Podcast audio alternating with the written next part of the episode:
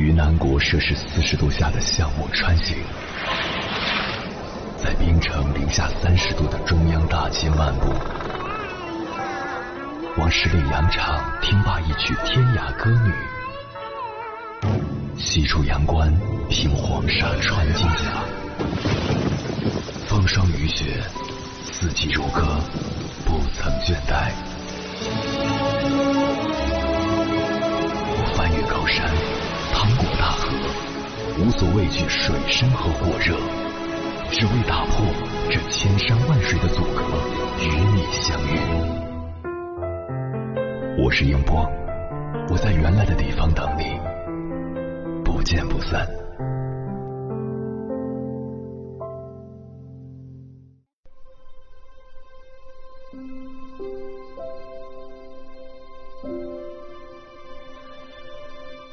欢迎回来，各位夜行者，我是迎波。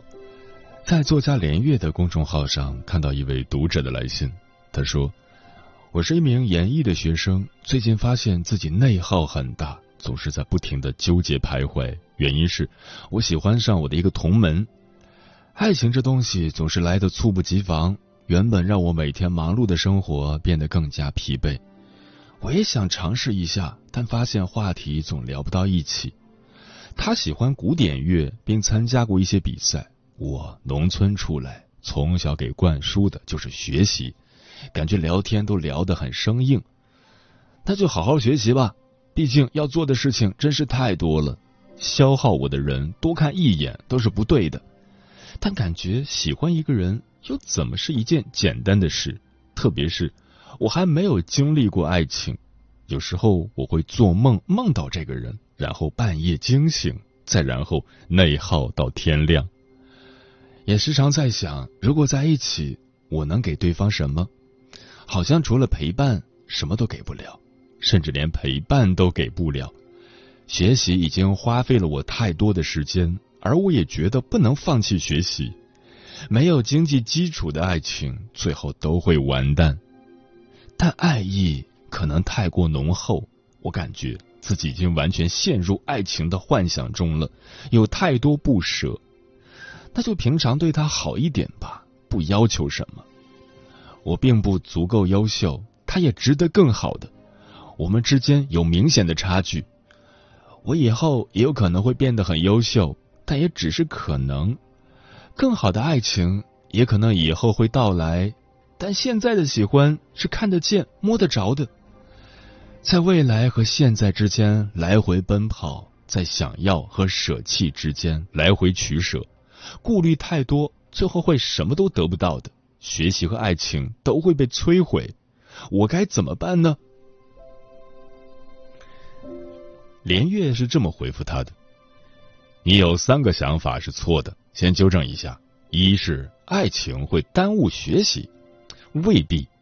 人到了读大学。”成年了，人生就应该进入多任务同时进行模式，学习、爱情、工作或学术准备可以同时展开。那种我先把书读完再恋爱的单任务模式效率很低。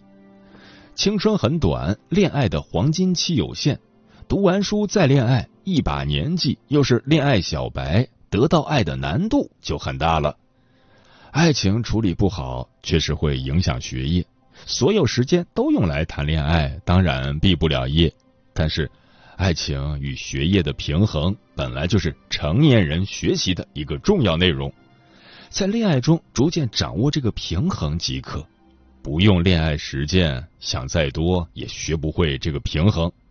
就像骑自行车需要的平衡，只有你亲自骑车才能学会。二是你有经济基础。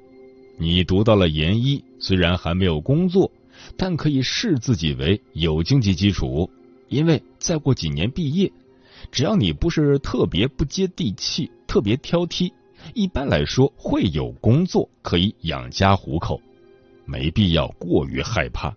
大多数人是有工作的，真才实学的研究生不会没工作，努力工作也不会得不到重用。新闻包括大家的议论，都喜欢讲小概率的坏事，搞得时时焦虑，日日恐慌。工作与人生一定要学会看大概率事件，大多数人有的你都会有。三是你不弱，农村出来的孩子，起点低的孩子容易自卑，觉得自己什么也不懂，尤其是心爱的姑娘喜欢古典音乐，更像击中软肋。这事儿要这么想，我起点低，条件差，你起点高，条件好。现在我们一起读书，我们谁更强？当然是我更强。事实已经证明，我跳得更高，跑得更快，也预示以后的人生任务都能完成，没什么可怕的。你应该更自信，而不是自卑。再说了，他知道古典音乐是知识，是特长。你知道农村生活，了解中国社会最基础的运作，也是知识，也是特长。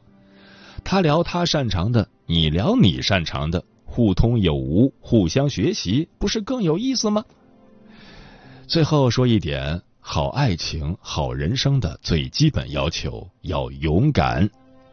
爱一个姑娘，当然要追一追，真追不上，你不仅没什么损失，还对自己有个交代，可以放下，迎接下一段的人生。不勇敢，世上的好东西都与自己无缘。你纵有一身本事，但是前怕狼后怕虎，畏手畏脚，也没有哪个好姑娘愿意爱你，你的人生也施展不开。勇敢本身就是价值，就是魅力，就是自我创造的资源。和一个勇敢者在一起，你会觉得人生无限光明。当然，勇敢不是死缠烂打，不是让姑娘陷于尴尬与恐惧。这点要分清楚，勇敢离不开礼貌、优雅、智慧。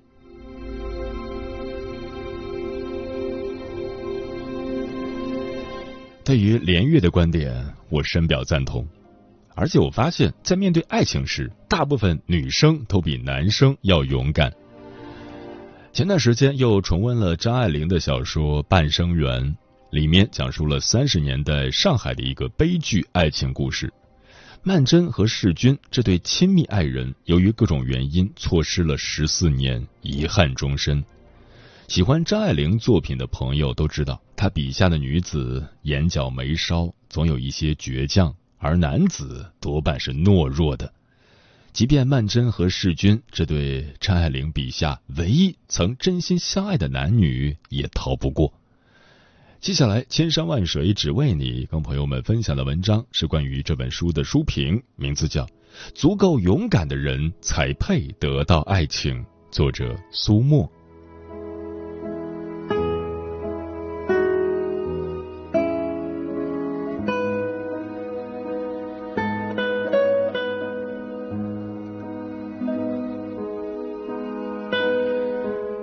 半生缘中。曼桢一直在不断努力，世钧却是一步步后退。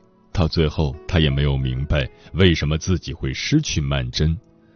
有人感叹世事造化弄人，其实一切的制裁都与命运无关，多半是事在人为。相遇，那一年的除夕之后，到处还听得见疏疏落落的爆竹声，街上满地都是鞭炮的小红纸屑。一家饭铺子里坐着一个穿旧羊皮大衣的少女，那是世钧印象里第一次见曼桢。世钧父亲在南京开着一家皮货店，他却不感兴趣。大学毕业后和同学舒慧在上海一家工厂里做工程师。曼桢的办公桌就在舒慧隔壁，世钧总该是见过他的，却并没有印象。他们三个人经常凑在一起吃饭。但他们的友谊也只限于办公室里的事情。一个春寒料峭的中午，他们吃完饭，在田野里拍了很多照片。那一日，阳光始终很稀薄，回来半路上竟下起了春雪。曼桢的手套掉了一只，但上班时间快到了，曼桢嘴上说算了，却多少有点惆怅。下班后，天色已经昏黑。世钧不知道是怎样的一种朦胧心境，他竟冒着雨找到了那只手套。然而还给曼桢时，他他仅仅是把手套放到了曼桢的面前，却一句话也没有说。曼桢先是一愣，后来脸上便慢慢红了起来。爱情的种子就是在这个时候被默默种下了。很多人在爱情里缺乏争取幸福的勇气，不敢把爱说出口，仿佛先开口的那个人就输了。这份感情的一开始，世君就未曾坦坦荡荡的对曼桢表白，他怕曼桢拒绝，便等着曼桢自己去发现。一日，书会有事，世君和曼桢两人单独吃饭时，各自讲了家里的一些事情。曼桢平日里最怕提起家里的事，今日却想对世君倾诉。父亲在小时候就去世了，一家人要养活。姐姐曼璐只能去做舞女，后来年龄大了，便蜕变为一个二路交际花。曼桢说：“别让淑慧知道。”说完，仿佛就后悔了。他对世君仿佛没有设防，竟想让他多了解些自己。一个有月亮的晚上，世君竟然很迫切的想要看到曼桢，简直一刻也坐不住。两个人真的见了面，站在阳台上。却有些不好意思起来。爱情的种子一旦种下了，总是阻止不了它开花，只是会不会结果，我们便不知道了。很多人怕对方拒绝而不敢告白，其实一份勇气远远比体面更重要。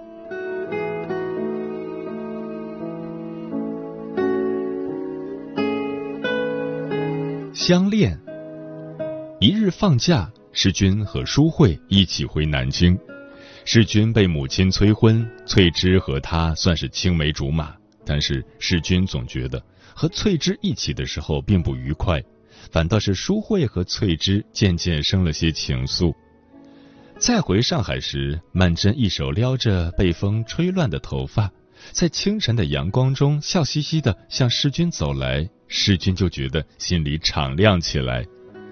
世君望着曼桢说：“曼桢，我有话跟你说，我有好些话跟你说。”然而，世君仿佛难为情的样子，什么都说不出。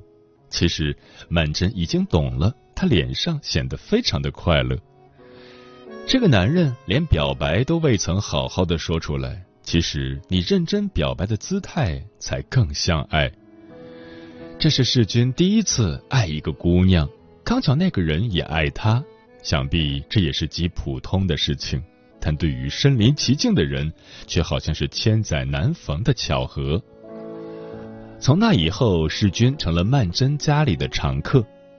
世君吻过来的时候，炉子上的一壶水已经开了，咕嘟咕嘟响，他们竟一点也不知道。世君渴望同曼桢结婚，而曼桢总觉得还要再等一等。毕竟她的姐姐还没有嫁人。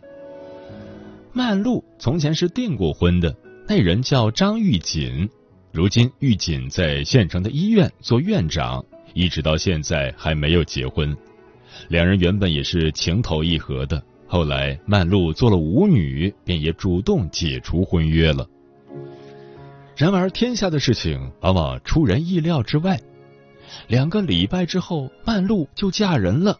那人叫祝鸿才，是吃交易饭的，虽没什么钱，曼璐一家的开销总还是负担得起的。不久，玉锦来上海办事情，住到顾家，竟对曼桢有了感情。每次世君来曼桢家里，玉锦都在做。曼桢对玉锦好像也是十分佩服的样子。世君觉得。玉锦的事业已经成功了，不像自己未来一点把握都没有呢。世君越来越嫉妒，竟暗自下决心：如果真是那样，我绝不叫他为难。曼桢知道后感叹：幸好淑慧不喜欢他，不然世君肯定也是退出的，绝对不会去争一争的。世君好像总是不自信的。做出一种随时准备退出的姿态来爱曼桢。勇气其实是爱情里的催化剂，一段感情里除了自己，没有人能够给你勇气。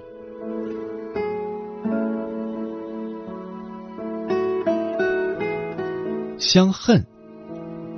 曼璐结婚后，祝鸿才发了点小财，因为曼璐不能生育，竟敢怠慢曼璐了，两人经常吵架。一个人有了钱，就有了身份，也就被这身份拘住了。一日，曼璐生病，曼桢去探望，祝鸿才主动要送曼桢回去，身上喷的香水在狭窄的汽车里显得特别刺鼻。那晚，祝鸿才对曼璐大发脾气，竟说喜欢曼桢。起初，他也觉得祝鸿才是神经的。后来听母亲说，世君竟因为玉锦吃起醋来。曼璐竟然恨起曼桢来，我出卖了青春，换他年纪轻轻有前途，而他却把自己的一点美好的回忆都给糟蹋了。曼璐想着，要是真能借曼桢的肚子生个孩子，祝鸿才或许真的能安心在家。那漫漫长夜像是一个黑暗的甬道，窗外天色已大明，房间里一盏台灯还开着。灯光被晨光淡了，显得惨淡的很。曼璐不禁微笑，有点狰狞的意味。不巧的是，这个时候世君和曼桢也发生了争吵。世君想让父母见见曼桢，却没有想到父亲竟认识曼桢做舞女的姐姐。世君没有想到和曼桢一起承担，却直接否认了曼桢有做舞女的姐姐。他们因为这件事大吵了一架，曼桢更是把手上的戒指摘了下来，世君气呼呼的把它扔进了纸篓，两人便没了联系。世君爱曼桢，竟没有勇气为心爱的人站在一起，接受家庭的考验。一转身可能就是一世，一别竟是一辈子。一只空的玻璃杯还在冒着热气。几缕白烟飘了出来，曼桢竟觉得他的人已经走远，再也回不来了。后来，曼璐故意假装病重，让曼桢来照顾。晚上，曼桢休息时，竟然闻到房间里有那种熟悉的香气，而且黑暗中那香水的味道竟然越来越浓了。曼桢惊叫了起来，她被祝鸿才糟蹋了。后半夜的月光蒙蒙的照着瓦上霜，一片寒光把天都照亮了，一片荒凉之感。曼璐更是看不惯曼桢大呼小叫，同胞姐妹，她凭什么就如此高贵？便把曼桢关了起来。曼桢曾想着用那个红宝石戒指让佣人替自己送封信，却不曾想戒指却落到了曼璐手里。世君曾去曼桢家里找过，只打探到他们搬家了。他猜想是曼桢嫁给玉锦了，一家人都跟了去。后来便找到了曼璐，想问清楚。那天天色黄阴阴的，忽然起了一阵风，半空中隐隐有女人的哭声，风过处就又听不见了。曼璐把那只红宝石戒指递给了世君。世君疑心，曼桢是嫁给了玉锦，曼璐也就随机应变说：“你既然知道，也用不着我细说了。若是世君能够仔细看看，就可以看到戒指上有血迹。然而，他却把戒指扔进了野地里。这个懦弱的男人抱着曼桢已嫁给玉锦的念头，一边前进，一边在打退堂鼓。”所以别人一糊弄，他就溃不成军了。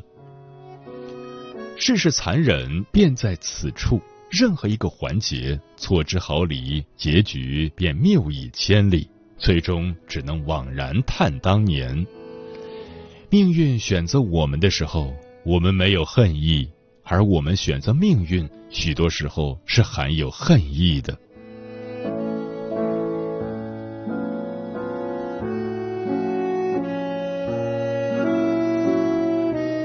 相逢，春天转眼就到了，紫荆花也开了，紫郁郁的开了一树。曼桢发现自己有孕了，她现在倒是不哭了，除了有的时候她想到有一天跟世君见面，要把这遭遇告诉他，便立刻两行眼泪挂了下来。世军的父亲也去世了，葬礼上见到了翠芝。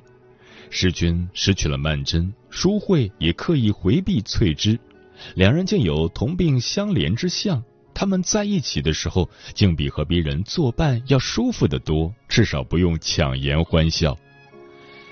人到中年，时常会觉得孤独，因为一睁开眼，周围都是要依靠他的人，却没有他可以依靠的人。两人就这样订了婚。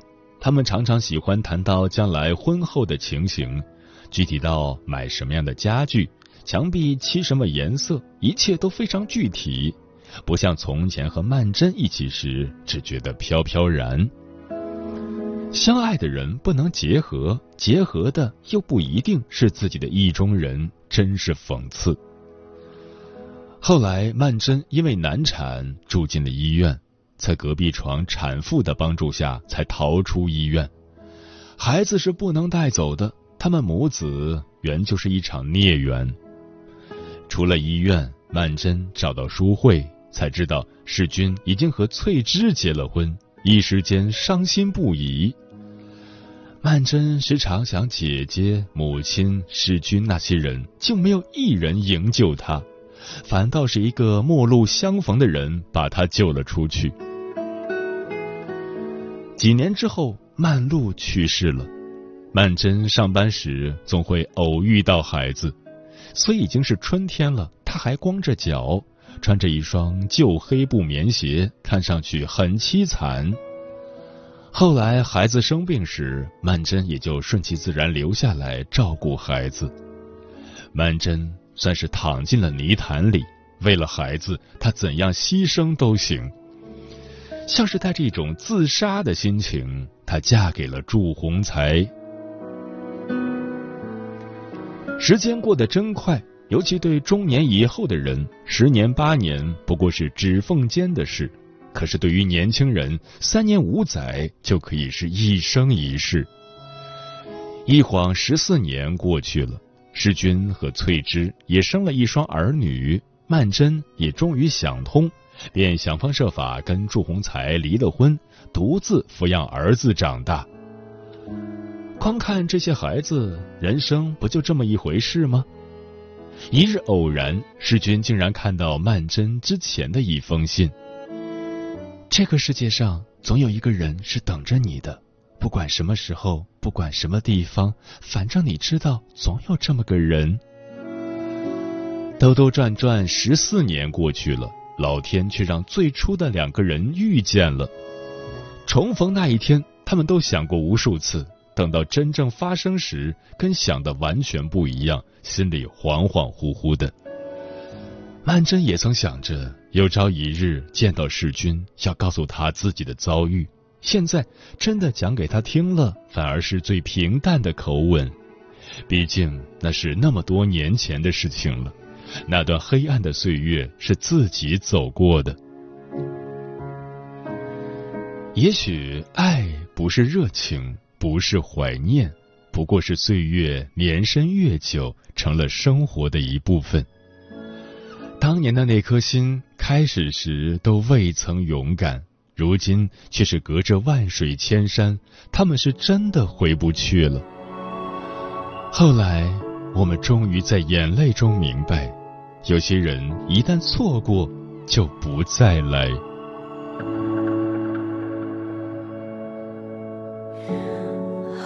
半从前半分裂，人生是连环世界，